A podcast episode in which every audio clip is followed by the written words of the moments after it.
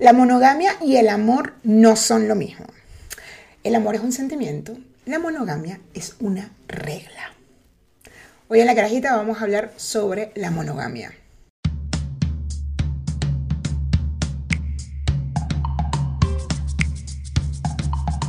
Bienvenidos, bienvenidas y bienvenidas a todos mis carajitillas, carajitillas y Gracias por estar aquí, gracias por el apoyo, eh, gracias por suscribirse. A los que están llegando ahora, pues nada, no olviden darle aquí a la campanita a, esta, a la campanita no, al botoncito rojo que dice suscribirse. Estamos ya casi por llegar a los mil suscriptores para empezar a monetizar en la carajita. Y bueno, eh, también acá abajo en la cajita de descripción les dejo el link de Patreon. Patreon es una plataforma donde a las personas que hacemos contenido por internet nos ayuda, eh, es una ayuda, un aporte que ustedes dan y nosotros tratamos de darles a ustedes eh, algo especial. Gracias a todos los que están en Patreon también, a todas las personas que me han apoyado en Patreon y bueno. Si estás llegando nuevo a la carajita, pues yo soy Mayra Dávila en Instagram, arroba Dávila y pues aquí estoy para hablar de temas importantes o no importantes o interesantes en, la vida. Y pues siempre ando por ahí viendo documentales y me inspiro. También pues me gusta mucho hablar sobre la mujer, sobre todo el tema de la igualdad de derechos. Y bueno, siempre ando investigando todo lo que me llama la atención. Y para empezar, voy a hablarles sobre la monogamia. Me encantan los documentales de Vox, lo he dicho anteriormente, siempre lo comento, eh, y bueno, los veo y de ahí siempre sale algo en mi cabeza y digo, wow, quiero hablar de esto. Eh, vi un documental de Vox, en Netflix se llama En pocas palabras, para todas las personas que quieran ver los documentales eh, de Vox, son buenísimos, la verdad me encantan y son cortos, bueno, en pocas palabras, son súper cortos, hay documentales sobre el coronavirus, sobre, sobre la mente, hay, hay, hay muchos temas interesantes que hace Vox. En esta ocasión vi el documental sobre la monogamia y dije, mm, voy a hablar esto en la carajita, porque bueno, me llamó la atención todo lo que eh, hablan allí. pues ya les digo, pueden ir a Netflix, pueden verlo, no voy a hablarles de todo el documental de los 20 minutos, pero sí de algunos datos que me parecieron interesantes sobre la monogamia. Y bueno, este documental comienza diciendo que desde el momento que nacemos hay una historia que, bueno, que es la que nos dicen, la que nos repiten, la con la que crecemos, que, que bueno, que es el cuento de amor, el cuento familiar, o sea, hallar el amor es la clave de una vida plena y feliz, ¿no? Y eso lo vemos desde caricatura, desde Disney, desde todos lados, siempre el amor es como, wow, conseguir el amor o tu pareja ideal es ya, estamos listos. y bueno, hay algo que dice, eh, dicen acá en el documental, que es que los humanos somos terribles para la monogamia. Y bueno, hay, hay muchos estudios biológicos eh, sobre el tema de la monogamia y por qué el ser humano no es monógamo. Y bueno, un, punto importante que eh, hablan en el documental es que si le preguntas a las parejas em, que por qué eligen la monogamia, la respuesta siempre es la misma, es que se enamoraron. Entonces, ahí empieza todo, todo el tema, ¿no? Eh, y lo que les decía al principio, el amor y la monogamia no son lo mismo. El amor es un sentimiento, la monogamia es una regla. Un dato importante que aparece en este documental es que en 2016 2.2 millones de parejas se casaron, más de 800 mil se separaron ese año.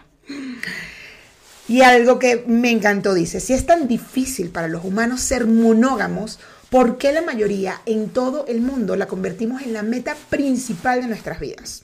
Solo tendrás sexo con una persona y la mayoría vive en una cultura en la que se espera que en algún momento esa regla se vuelva en un contrato legal, llamado el matrimonio. Bueno, hay algunos países donde romper esta regla de la monogamia es un crimen y bueno, en Estados Unidos el adulterio es ilegal al menos en 20 estados. En algunos llega a ser de una multa de 10 dólares hasta 3 años de cárcel.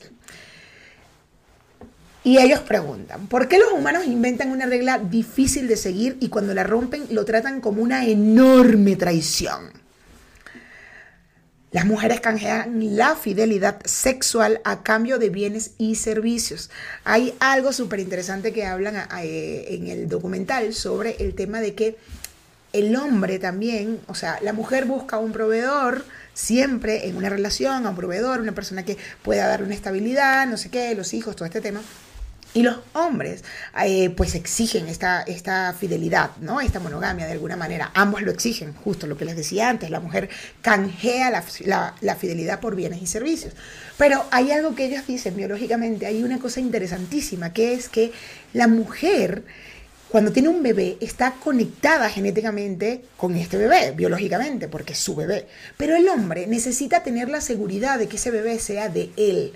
Por eso exigen esta fidelidad de alguna manera, ¿no? Al final, los que somos terribles en la infidelidad, en, perdón, los que somos terribles en la monogamia, somos ambos sexos. Ambos, el ser humano en general. O sea, al final, tanto mujer como hombre. Solo que de repente algunas mujeres podemos tener más necesidad de cumplir esta fidelidad por muchas otras cosas que necesitamos y que nos han dicho desde que nacemos, ¿no? El tema del matrimonio y que si hay una infidelidad, pues ya se acaba todo. Justo hay alguien en el documental que dice, puedes tener 50 años de casado con una persona siendo eh, eh, una relación monógama y cometes una infidelidad después de 50 años y se acabó todo y todo fue una mentira y todo fue falso y toda, toda esa relación de 50 años no valió para nada, porque hubo una tradición terrible parte de la biología de este tema entre la diferencia entre el hombre y la mujer y que quizás por qué la mujer puede eh, mantenerse un poco más en una relación monógama y el hombre no, es que dicen biológicamente hablando que el hombre genera muchos espermatozoides todo el tiempo, todos los días y la mujer genera un óvulo una vez al mes. Entonces, claro, es como que el hombre biológicamente hablando quiere esparcir esa semillita por todos lados constantemente y siempre está caliente. Y en cambio la mujer pues, pues es una vez al mes que pueda estar un poquito más caliente de lo normal este dato me pareció súper interesante. En Venezuela hay un grupo, existe todavía un grupo de indígenas, los baris, donde cada hombre que se acuesta con una mujer embarazada es considerado el padre del niño y ayuda a mantenerlo. De hecho, de algunas culturas donde esto sucede, eh, donde los hombres se hacen responsables del niño que nació eh, porque se haya acostado con la mujer o porque pues, son una, una, sociedad donde todos aportan, todos quieren al niño, ayuda mejor al crecimiento de este niño o de esta niña eh, en un futuro porque son varios hombres que están allí también, ¿no? En el mundo animal, la monogamia sexual es algo desconocido. Hay mucha evidencia de que la monogamia es un invento más reciente de lo que la mayoría creemos. La idea de casarse con alguien por amor. Kant dice que apenas tiene 100 años en las sociedades occidentales esta idea de casarse por amor. La monogamia como la conocemos ha pasado por muchas encarnaciones. Ha sido forzada, ha sido útil, ha sido hermosa y ha sido trastocada. Eh, evidentemente en, todos estos años que están, están haciendo todos estos estudios de la monogamia y todo el tema, hablan de cómo estos matrimonios, eh, estos contratos legales se hicieron, se han hecho por mucho tiempo por un tema político, por un tema de tierras, de, oye, por eso dice que ha sido útil está forzada porque bueno porque también tienes que ver con mira te tienes que casar con este porque es el, el, la familia que la otra familia que tiene el dinero y necesitamos un, cuadro todo esto y bueno ustedes verán. Y bueno ha sido hermosa porque la han romantizado evidentemente porque al final se supone que tienes que llegar a esta relación a este matrimonio a este contrato legal sabiendo que va a ser una relación monógama y que uy no por favor ya lo logramos va a ser monógama la hemos romantizado muchísimo, la verdad. David Barash, él es el autor de un libro que se llama El mito de la monogamia, dice, la monogamia no es natural. Es decir, tenemos que reconocer que porque no es natural, es algo por lo que tendremos que trabajar si lo queremos. Una de las cosas que hacen a los humanos particularmente interesantes y quizás únicos en el mundo animal es que somos capaces de hacer cosas que no son naturales. Según Wikipedia, ustedes saben que a mí me encanta buscar Wikipedia. Según Wikipedia, de eh, monogamia, del griego monos, uno, y gamos, unión. Es un modelo de relaciones afectivos sexuales basado en un ideal de exclusividad sexual por un periodo de tiempo indefinido entre dos personas unidas por un vínculo sancionado por el matrimonio, por la ley o por el derecho consuetudinario también llamado uso o costumbre. Este derecho consuetudinario significa que eh, lo llamamos también uso o costumbre. Son normas jurídicas que no están escritas, pero se cumplen porque en el tiempo se ha hecho costumbre su cumplimiento. Según la Universidad de Maryland, poco más de 40 de las 238 sociedades del mundo considera el régimen monógamo como un estado natural de las parejas.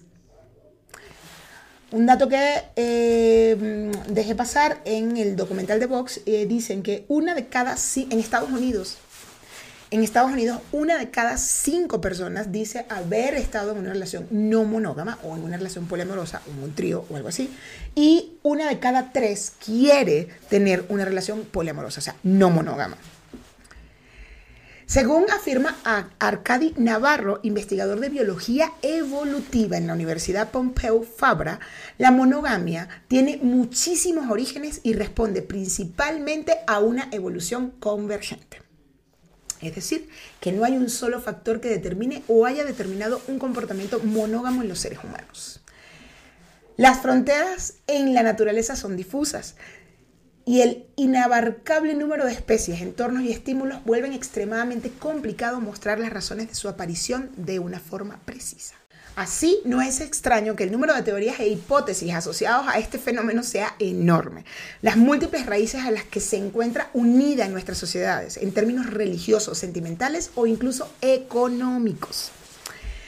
La realidad muestra la diversa complejidad en que el humano se sitúa, convirtiéndose en un ser cuyo desarrollo puede darse y funcionar en contextos completamente distintos. Tú puedes tener organismos con programas genéticos para hacer obras arquitectónicas increíbles como las termitas, Ahí no hay aprendizaje, eso es genético, viene de la carga genética. Sin embargo, también existen otros organismos en cuyo programa genético se les prepara para una descomunal variedad de cosas que pueden aprender y desarrollar. Aquí la monogamia forma parte de esto. Es decir, que la monogamia no es natural.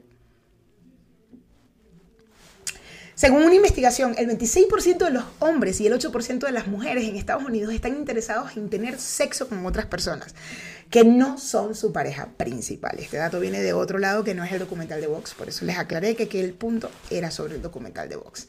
En algunas especies como los gorilas, los machos más grandes tienen más probabilidades de tener éxito sexual, ya que usan su mayor tamaño para luchar contra la competencia de otros machos. Nosotros venimos de los eh, monos, gorilas, bononos, bobonos, Y bueno, eh, una de las cosas que observan de ellos es justo también el tema sexual y ellos al final, entre los hombres, buscan siempre, o sea, una hembra puede estar con varios, varios, varios machos porque hay que que ese espermatozoide llegue y el más apto va a llegar, ¿no? Entonces, eh, eso explica un poco el por qué naturalmente nosotros no somos monógamos.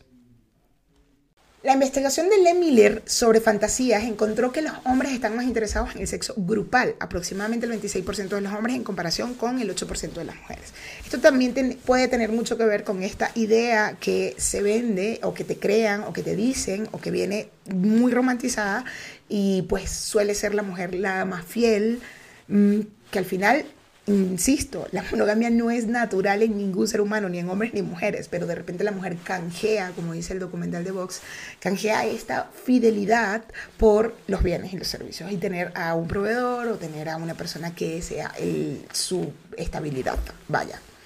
Puede que sea común, pero se mire como se mire. Históricamente los humanos no fueron monógamos como lo somos ahora. Entonces, ¿Por qué se considera ahora a la monogamia de por vida como la opción predeterminada? Desde que la gente empezó a tomar tierra y a llamarla suya, fue entonces cuando el matrimonio despegó porque era una forma clara de mantener el control de sus propiedades y hacer que pasara a su familia, dice Morse. La historia de un amor romántico hasta que la muerte nos separe y del matrimonio está basada en la monogamia que hace referencia a un vínculo sexual exclusivo entre dos personas. Este término es bastante complejo ya que depende de gran parte de la cultura. En Occidente está basada en la religión judeocristiana que establece parejas monógamas. Sin embargo, el poliamor es practicado no solo en otros grupos religiosos, sino también por grupos étnicos y muchas otras personas alrededor del mundo, teniendo varias parejas sexuales a la vez. ¿Desde cuándo el ser humano comenzó a ser monógamo? Varios científicos evolucionistas concuerdan en que el concepto de monogamia fue adoptado en el Neolítico, del año 6000 a 3000 a.C., cuando la vida nómada quedó atrás y los seres humanos comenzaron a sentarse en poblaciones estables. Antes de ello vivían en grupos pequeños que iban de un lugar a otro, donde se compartía la casa, el refugio, los alimentos, la crianza de los hijos y también la actividad sexual. Pero, ¿qué razones nos llevaron a la monogamia? Si bien aún no están claros los motivos, hay varias teorías. Proteger a los hijos es una de las principales, ya que tienen un desarrollo más lento en comparación con el resto de los mamíferos. Por lo tanto, requieren de una atención prolongada. Evitar enfermedades de transmisión sexual sería otra teoría. Y la última, hacer referencia a una forma de organización social para la repartición de los bienes. De esta manera, la monogamia surge como un modo de ordenar a la sociedad en unidades familiares que hasta el día de hoy siguen constituyendo la unidad básica de la estructura social. En el reino animal, la monogamia es un evento bastante raro y que concentra cerca del 5% de los mamíferos. Sin embargo, en las aves, cerca del 90% tiene comportamiento monógamo. ¿Hay amor de por medio?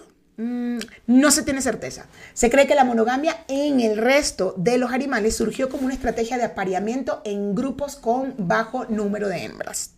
De esta manera, el macho defenderá a su hembra y se asegurará de que todas las crías sean suyas.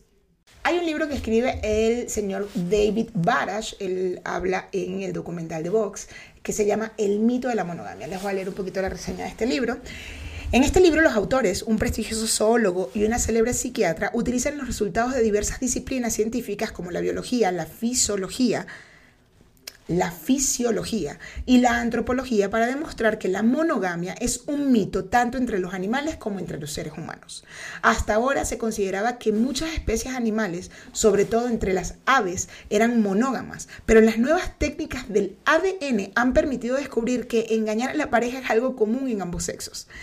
En este brillante estudio, eh, David Barash y... Eh, Judith F. Lipton demuestran que no hay duda de que el deseo de tener múltiples parejas es natural y de que la monogamia no lo es. Dice que bueno, que está escrito en un estilo ameno y con frecuentes toques de humor. El mito de la monogamia ofrece una explicación seria y científica sobre un tema al que rodea una honda controversia ética, moral y social. Pues bueno, carajitillas. Eh, en mi opinión, me parece que es un tema bastante interesante. es algo que al final, eh, de, yo vi este documental hace mucho tiempo, la verdad, y lo volví a ver para poder preparar este programa. Y sí pienso que eh, mm, tenemos que trabajar. Yo sé que hay muchas cosas en nosotros y muchos estereotipos y, no es fácil de repente llegar y decir y aceptar y decir, ah, pues la monogamia entonces no es natural, entonces bueno, ¿saben qué? Vámonos. Vamos a, a volvernos loquitos.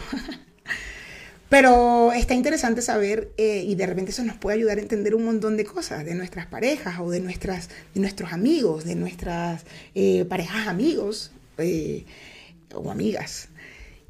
Y está bastante, bastante interesante saber que la verdad es una regla que nos, que nos han impuesto y que, nos, y que nos cuesta y lo tenemos que lograr porque si no, pues al final la relación no funciona, la relación se no va. Una de las cosas que ha hecho mucho ruido también en los últimos tiempos es el tema del poliamor. El poliamor se ha practicado desde hace mucho tiempo, ya les he dicho, hay grupos étnicos que han practicado el poliamor, por así decirlo, eh, o, la, relación no monógama. En este documental inclusive hay varias, varias parejitas que no son, son no monógamas y explican y todo este tema y me gustó mucho, ojalá lo puedan ver en pocas palabras en Netflix, en Latinoamérica, eh, no sé en, otro lado del mundo en donde pueda estar, pero bueno, en pocas palabras en Netflix, en Latinoamérica los pueden conseguir. El poliamor eh, o las relaciones no monógamas, pues es un tema que de repente por las redes sociales ahora se sabe más, mm, se ha practicado mucho tiempo atrás, hay religiones donde pues existen estos matrimonios con varias personas, un hombre con varias mujeres o así. Y pues está interesante, está interesante revisarlo, pensarlo y, decir, wow, qué interesante como, como dice David Barash, como seres humanos nos encanta ponernos aquellas reglas y adaptarnos a cosas que no son naturales. Y bueno, como seres humanos entonces nos empezamos a adaptar y, y lo empezamos a hacer. Así debe ser. Entonces, no nos extrañemos con la palabra poliamor o con las relaciones no monógamas que hemos escuchado en, los últimos tiempos, porque sé que mucha gente a veces dice, no, esto es algo nuevo, algo de la nueva generación. Y pues no, no es algo de la nueva generación. Al final no es natural la monogamia. Y pues está comprobado científicamente hablando. Y espero leerme el libro, voy a buscarlo, tengo muchos libros por leer, pero en algún momento de mi vida voy a leerme este libro de El mito de la monogamia y me parece súper interesante. Si alguno de ustedes ya lo ha leído, por favor comente aquí abajo, dígame qué piensa, qué opina sobre este tema. A mí me pareció súper interesante y por eso lo quise traer acá a la carajita y estos datos traérselos porque me pareció súper bueno, súper bueno. Sé que no es fácil, evidentemente, eh, traer la información y hablarla y ver que, ah, o sí, y hablarla inclusive, yo la he hablado con mi esposo, hemos hablado del tema. En estos días hablaba con, la, con los fans de Ponte tú justo de este tema y digo, pues sí, yo, mi esposo y yo lo tenemos súper claro y lo, y lo entendemos y decimos, pues sí, claro, pero, pero una cosa es entenderlo y una cosa es luego la práctica, ¿no? ¿Cómo sales, cómo dices, te, te atreves a decir, te atreves a tener una relación no monógama? Hay gente que la tiene, hay gente que lo, logra. Eh, y pues, felicidades, porque al final seguramente funciona. Yo tengo, he tenido cerca a una relación poliamorosa, una relación no monógama, ellos son tres y tienen muchos años juntos y al, parecer funciona y de verdad es como, wow, qué interesante, qué interesante. Hay muchas cosas que a veces tenemos que quitarnos esos tabúes o quitarnos esas cosas que nos tienen tan marcados, esos estereotipos que nos tienen tan marcados y entender un poquito cómo funciona realmente el ser humano. Gracias mis carajitillas. Recuerden suscribirse aquí abajo en el botoncito rojo, darle la campanita. Em, si le gustó, por favor, darle, darle el manito arriba. Aquí abajo está el link de Patreon. Patreon es una plataforma donde me apoyan o pueden apoyar a todas las personas que hacen contenido por internet. En bueno, en este caso está el link de mi programa, La Carajita. Y bueno, si usted quiere apoyarme, son dos dólares al mes. Aquí, allá en Patreon los esperamos. Y bueno, más nada que darle besos y muchísimas gracias. Comenten aquí abajo, recuerden suscribirse, por favor, si les gusta el programa, compártanlo, mándenselos a los amigos y díganle, ay, suscríbase, suscríbase, suscríbanse. Y cualquier tema que ustedes quieran que la carajita traiga acá y que lo investigue y que busque todos estos datos, aquí abajo en los comentarios también me pueden dejar esto. Recuerden que mi Instagram es arroba maidávila, también en mi Instagram respondo siempre a todo el mundo. Y bueno, les mando un beso gigante. Bye.